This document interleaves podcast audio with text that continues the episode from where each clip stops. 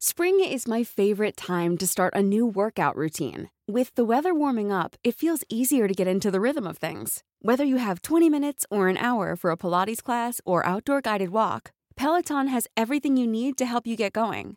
Get a head start on summer with Peloton at onepeloton.com.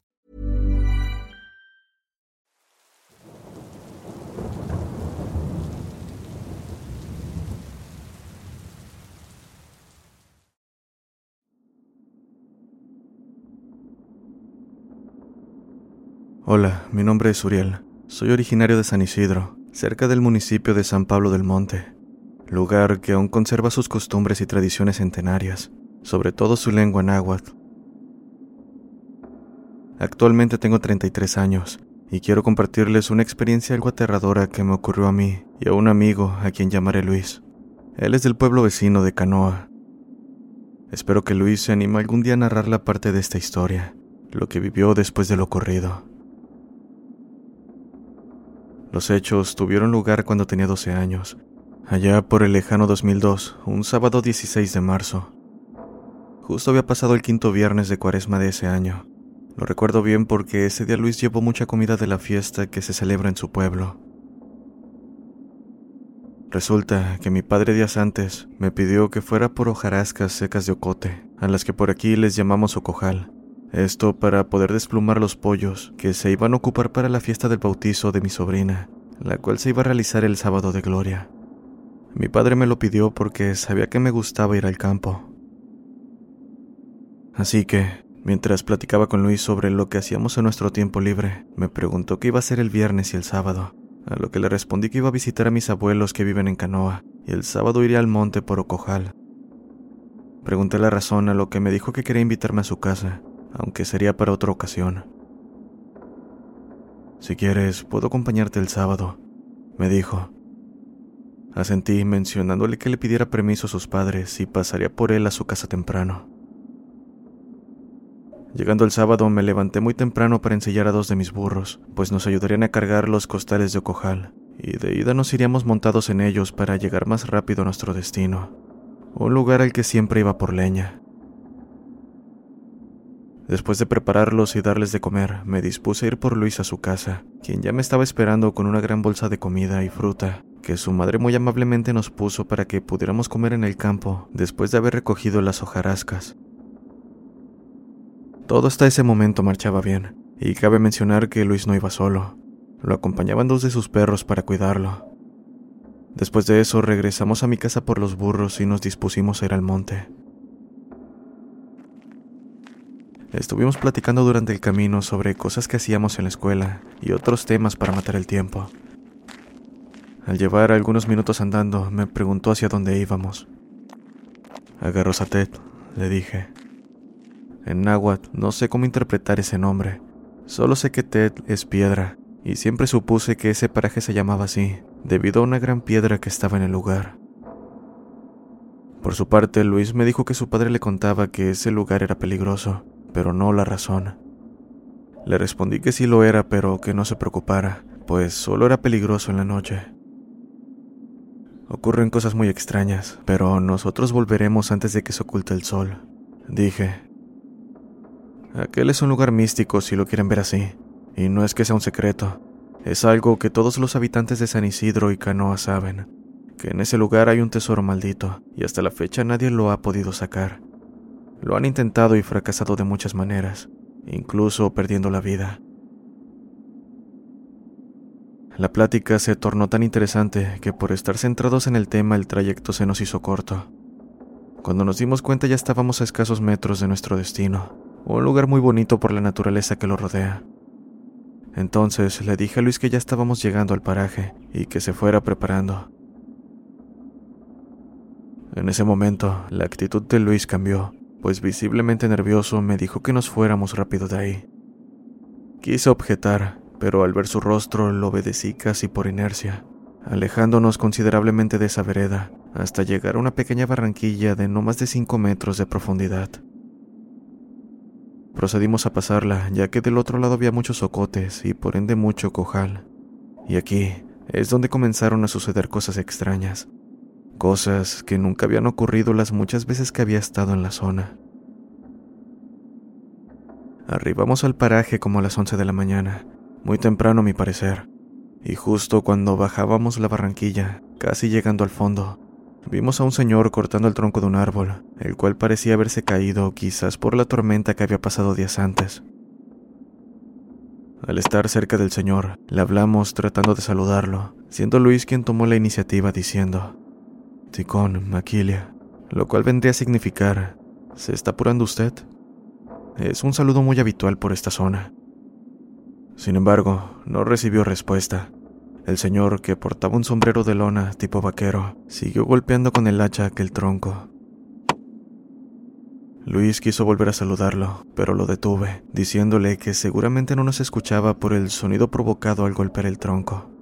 Pero la verdadera razón por la que lo detuve fue debido a la actitud agresiva que el cachorro tomó hacia el señor.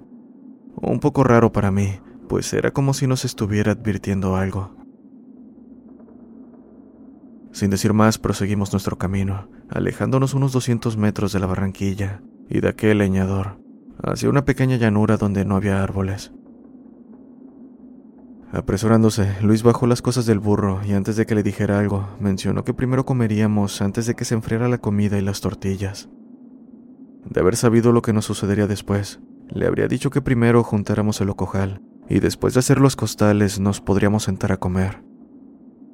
Pero, como lo mencioné, había ido muchas veces a aquel lugar por leña, sin compañía, y nunca me había pasado nada, por lo que me terminé confiando. De cualquier forma no me podía quejar. La comida estaba tan buena que terminamos comiendo hasta hartarnos. Y como era de esperarse, nos pegó lo que acá se conoce como el mal del puerco. Así que ya sabrán, terminamos cayendo en un sueño profundo. No fue hasta que los ladridos de los perros de Luis me despertaron que caí en cuenta de que eran las 3.35 de la tarde. Rápido levanté a mi amigo, diciéndole que nos pusiéramos a trabajar, porque si la noche nos caía, habría serios problemas para ambos. En verdad maldigo haber dicho aquello, pues fue como si de alguna manera hubiese traído la mala suerte. Como pudimos, llenamos las bolsas de hojarascas, y a pesar de que nuestro paso era rápido, no podía evitar preocuparme lo inquieto que se veía Tigre, el cachorrito de Luis, pues no se quería separar de él, y de vez en cuando veía hacia la barranquilla mientras gruñía y se colocaba en posición de ataque. Lo primero que me vino a la mente era que estaba viendo al señor que nos encontramos horas atrás, pero lo que más me dio miedo fue pensar que se trataba de coyotes. Aunque como no estaba seguro y más bien no quería asustar a Luis, no dije nada. Solo nos apuramos con nuestro trabajo, mientras el sol se ponía cada vez más en medio de los volcanes Popocatépetl e Iztaccíhuatl. Revisé una vez más la hora. 5.40. Debido al horario de invierno, era casi seguro que la noche llegaría antes de que termináramos. Y para volver más tensa la situación, un inmenso inexplicable miedo se apoderó de mí, al saber que tendríamos que pasar por el sendero de la piedra. Ese lugar que, según mi abuelo, era peligroso por la noche. Probablemente ahora me tocaría conocer en carne propia la razón de sus palabras. Era un trayecto como de un kilómetro para llegar a dicho lugar, así que los problemas comenzaron desde que nos preparábamos para retirarnos, pues por más que colocábamos los costales en los burros, pareciera que alguien los jalaba, desatándose de la carga. Yo se lo atribuía a mi nerviosismo, todo lo contrario a Luis, quien parecía estar tranquilo y hasta se reía de que no podía colocarlos. Como pudimos, amarramos la carga y apretamos los costales lo mejor que pudimos, para acto seguido disponernos a volver. Justo al llegar al fondo de la barranquilla, lugar donde habíamos encontrado al señor talando el tronco, nos percatamos de que no había rastro de que hubiera un tronco tirado, y por si fuera poco, el lugar estaba cubierto de vegetación. Luis y yo nos miramos con una mezcla de miedo y confusión. ¿No estaba aquí un leñador en la mañana? La respuesta fue un rotundo sí. Pero, ¿por qué no había señales de aquello? Un escalofrío recorrió mi espalda, por lo que solo apresuré mi marcha y a los burros, los cuales se negaban a avanzar. De hecho, intentaban retroceder a toda costa. Los comencé a jalar, pero era difícil, Y para colmo, el sol estaba por esconderse detrás de los volcanes, haciendo crecer mi temor. El miedo pareció atraer la desgracia, pues volteé detrás de mí como si alguien me hubiera pedido hacerlo, viendo a Luis con una expresión de terror mientras observaba algo. ¿Qué pasa? ¿Qué estás viendo? ¿Es normal que haya gallos por aquí? preguntó. No. ¿Dónde está? Luis señaló con su mano temblorosa mientras sostenía su machete, y al voltear pude ver al gallo que se refería. Estaba en la punta de un árbol no muy alto, a unos 20 metros, pero lo que me lo la sangre fue ver que tenía el tamaño de un guajolote. Nos observaba fijamente con sus ojos color ámbar y pronto cantó de una manera muy espantosa que estoy seguro resonó en todo el monte. Aquello fue el principio de lo peor, pues en eso las bolsas de la carga de los burros se cayeron de la nada. Mala suerte. Reaccionamos y nos apuramos a volver a poner la carga, sabiendo en este punto que lo que estaba ocurriendo no era normal. Así que, con cautela le pedí a Luis que comenzara a rezar en silencio lo que se supiera.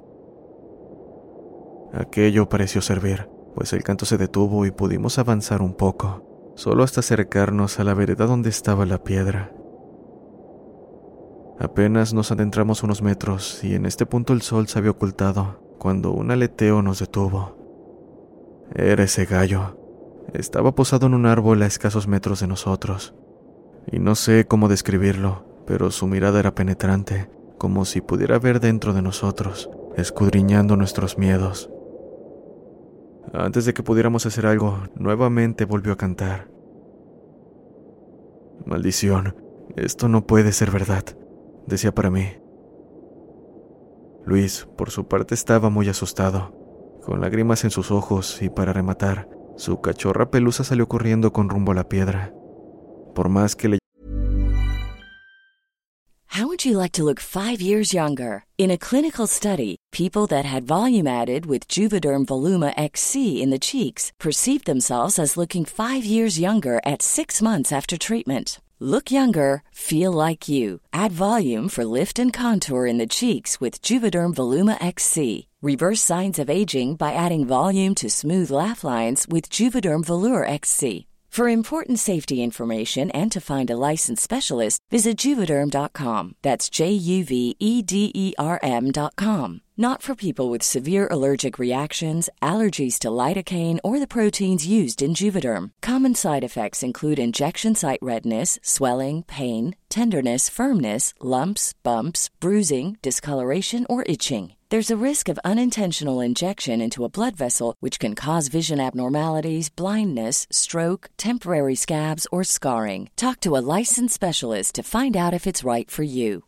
If you're looking for plump lips that last, you need to know about Juvederm lip fillers. With Juvederm Volbella XC and Juvederm Ultra XC, your lip look, whether it's subtle or bold, can last up to one full year with optimal treatment and no additional maintenance. Find a licensed specialist and see if it's right for you at juvederm.com today. That's J U V E D E R M.com. Add fullness to lips in adults over 21 with Juvederm Volbella XC or Juvederm Ultra XC. Do not use if you have severe allergies or a history of severe allergic reactions, or if you're allergic to lidocaine or the proteins used in Juvederm. Tell your doctor if you have a history of scarring or taking medicines that decrease the body's immune response or that can prolong bleeding. Common side effects include injection site redness, swelling, pain, tenderness, firmness, lumps, bumps, bruising, discoloration, or itching. As with all fillers, there's a rare risk of unintentional injection into a blood vessel, which can cause vision abnormalities, blindness, stroke, temporary scabs, or scarring. For full important safety information, visit juvederm.com. Llamamos no nos hizo caso y se perdió en la oscuridad de los árboles. Al instante, Tigre comenzó a gruñir sin despegarse de Luis para nada. En este punto las cosas estaban saliendo de control. Mis dos burros comenzaron a actuar muy raro. Levantaron sus orejas y cola mientras abrían sus ojos de manera que parecía que se les saldrían.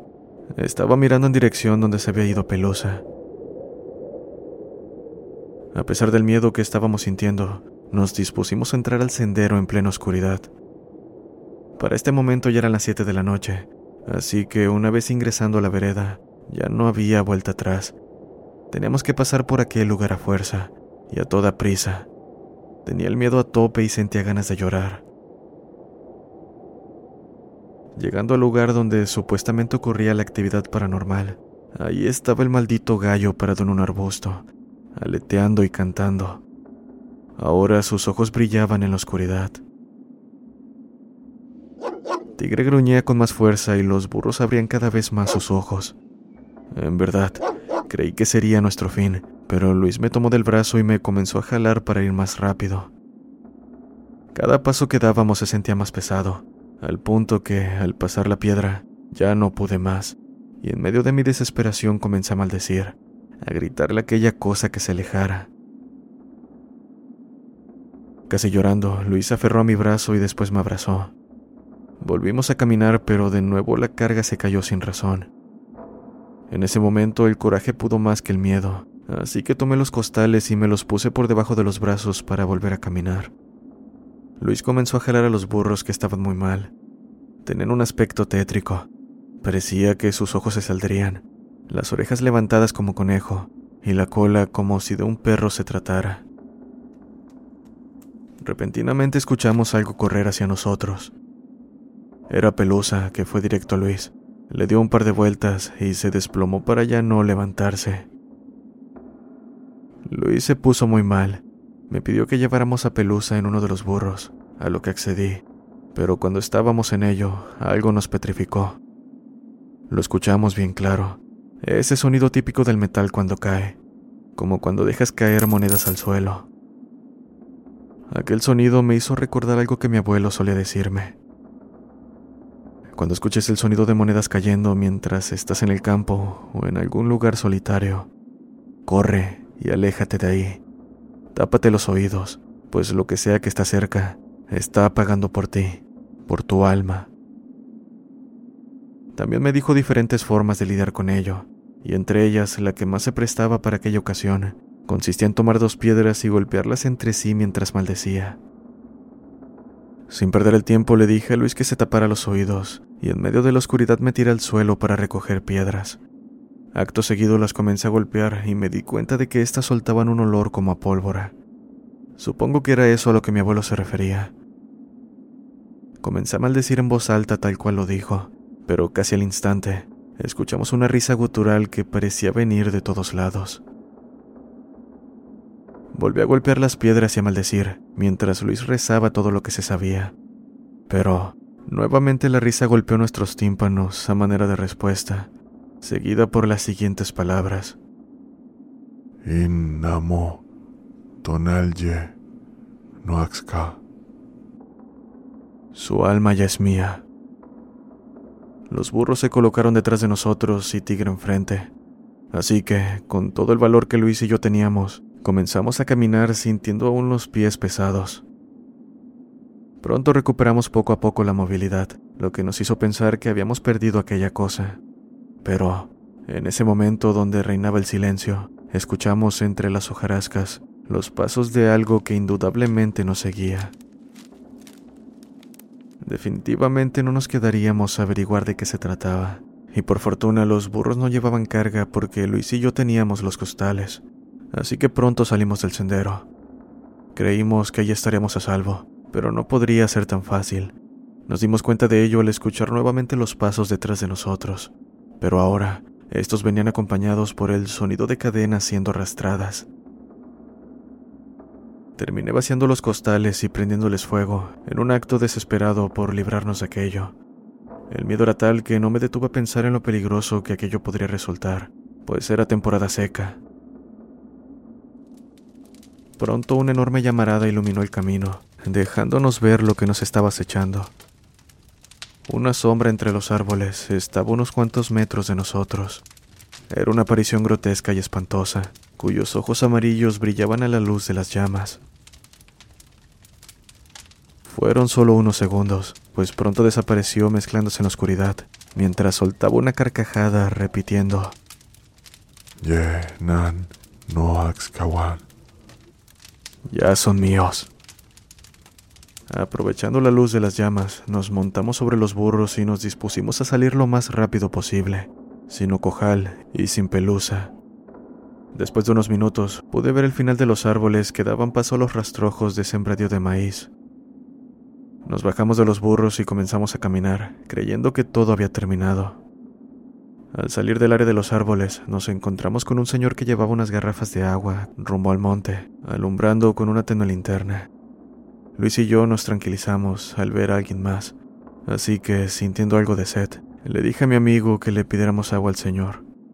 Luis asintió con la cabeza y al dirigir la mirada donde se encontraba, vimos que había desaparecido. Fueron como diez segundos que le quitamos la mirada, pero indudablemente ya no había nadie. Y debo decir que era imposible que se hubiera escondido, ya que por ambos lados del camino había una barranca.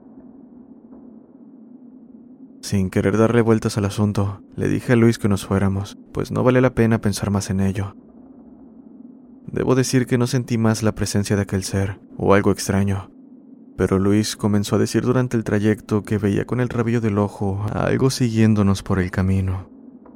También dijo ver algo en una de las pequeñas chocitas en el campo, esas que la gente suele usar para guardar sus cosas cuando van a trabajar, solo que no me quiso decir lo que vio y la verdad es que descarté la idea de preguntarle al ver su semblante de miedo. Seguimos caminando y Luis insistía que algo nos seguía, hasta que llegamos a una capilla consagrada a la Santa Cruz, lugar denominado Tepicilac. En ese instante, una fuerte ráfaga de viento nos sopló, formando una especie de remolino que se fue rumbo al monte. Le pedí a Luis que nos sentáramos un poco, pero en ese momento se desplomó en este punto no sabía qué hacer. Pensé en subirlo a uno de los burros, pero ya estaban muy cansados. Por fortuna había unas luces que venían por el camino que, al acercarse más, me di cuenta de que era mi padre y el de Luis. Me preguntaron qué había sucedido y sin pensarlo les dije todo con detalles. El padre de Luis puso una cara de preocupación, diciendo que tenía prohibido ir a ese lugar, supuestamente por cuestiones que no podía decirme. Después se puso a buscar algo en las ropas de Luis y acto seguido lo cargó para llevárselo a su casa. Desde esa noche me fue difícil dormir. Comencé a despertarme a medianoche, con mucho miedo y sudando frío. Así llegó el lunes y Luis no fue a la escuela. Ese día vi a su madre salir de la dirección, pero no quise preguntarle sobre la situación. Por otro lado, las pesadillas eran cada vez más frecuentes. Me despertaba casi gritando y sudando frío. Algo que debo agregar es que al poco tiempo las vacaciones comenzaron, por lo que no pude ver a Luis. E incluso cuando terminó Semana Santa, yo seguía con el problema de las pesadillas. Todo empeoró a tal punto que mi abuela se percató, diciéndole a mis padres que hicieran algo o que ella lo haría. Y como no hubo respuesta, mi abuela, que en paz descanse, me llevó con un curandero, quien me dijo que lo que me atormentaba era algo muy fuerte, que él no podía hacer nada. En sus palabras, solo alguien del linaje de este ser te puede librar. Mi abuela no entendía a qué se refería, mucho menos yo. ¿Cómo íbamos a saber quién era o es familiar de esa cosa que está en el monte? Pregúntale a tu amigo, que te diga la verdad, dijo el curandero. Pronto mi abuela fue a la casa de Luis, donde su abuela la atendió, una persona muy amable. Le dijo que su nieto estaba bien y preguntó por mí. Así que entre plática, mi abuela le contó lo que me estaba pasando, por lo que la señora le pidió que regresáramos en la noche, en lo que el padre de Luis llegaba del trabajo, pues había cosas que debíamos saber. Así la noche llegó y regresamos a la casa de mi amigo. Al llegar, su padre nos estaba esperando junto a un señor mayor. En ese momento supe la verdad. Luis tenía prohibido ir a ese lugar porque uno de sus familiares perdió la vida ahí. El cómo no me lo quisieron decir. También dijo que Luis había desmayado porque había perdido su amuleto, probablemente en aquel lugar. Por lo que entendí, volvieron a llevar a Luis a aquel lugar para levantar algo que se había quedado. Los abuelos le dicen tonal a coqui, algo así como levantar el alma. En pocas palabras, el familiar de Luis quería venganza, y como yo estaba cerca me pasó a afectar. Aquellas pesadillas no eran coincidencia, así que me hicieron ese mismo ritual en el monte. Será en otra ocasión que les narre esa experiencia. Les aseguro que no es nada agradable. Al final hay muchos cabos sueltos, información que no me quisieron dar o que Luis no quiso decirme, como qué era aquel gallo, o qué les había sucedido a los burros, por qué murió Pelusa, y sobre todo, qué demonios era lo que vimos en los árboles. ¿Acaso se trataba del familiar que buscaba venganza?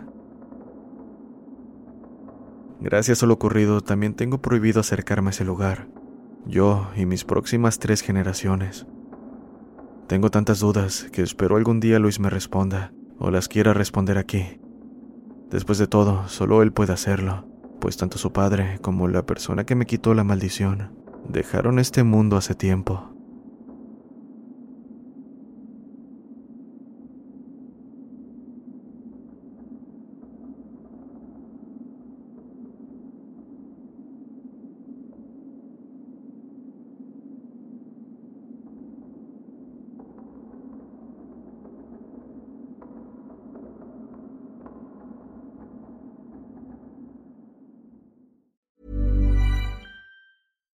If you're looking for plump lips that last, you need to know about Juvederm lip fillers. With Juvederm Volbella XC and Juvederm Ultra XC, your lip look, whether it's subtle or bold, can last up to one full year with optimal treatment and no additional maintenance. Find a licensed specialist and see if it's right for you at juvederm.com today. That's J U V E D E R M.com. Add fullness to lips in adults over 21 with Juvederm Volbella XC or Juvederm Ultra XC. Do not use if you have severe allergies or a history of severe allergic reactions, or if you're allergic to lidocaine or the proteins used in Juvederm. Tell your doctor if you have a history of scarring or taking medicines that decrease the body's immune response or that can prolong bleeding. Common side effects include injection site redness, swelling, pain, tenderness, firmness, lumps, bumps, bruising, discoloration, or itching. As with all fillers, there's a rare risk of unintentional injection into a blood vessel, which can cause vision abnormalities, blindness, stroke, temporary scabs, or scarring. For full important safety information, visit juvederm.com.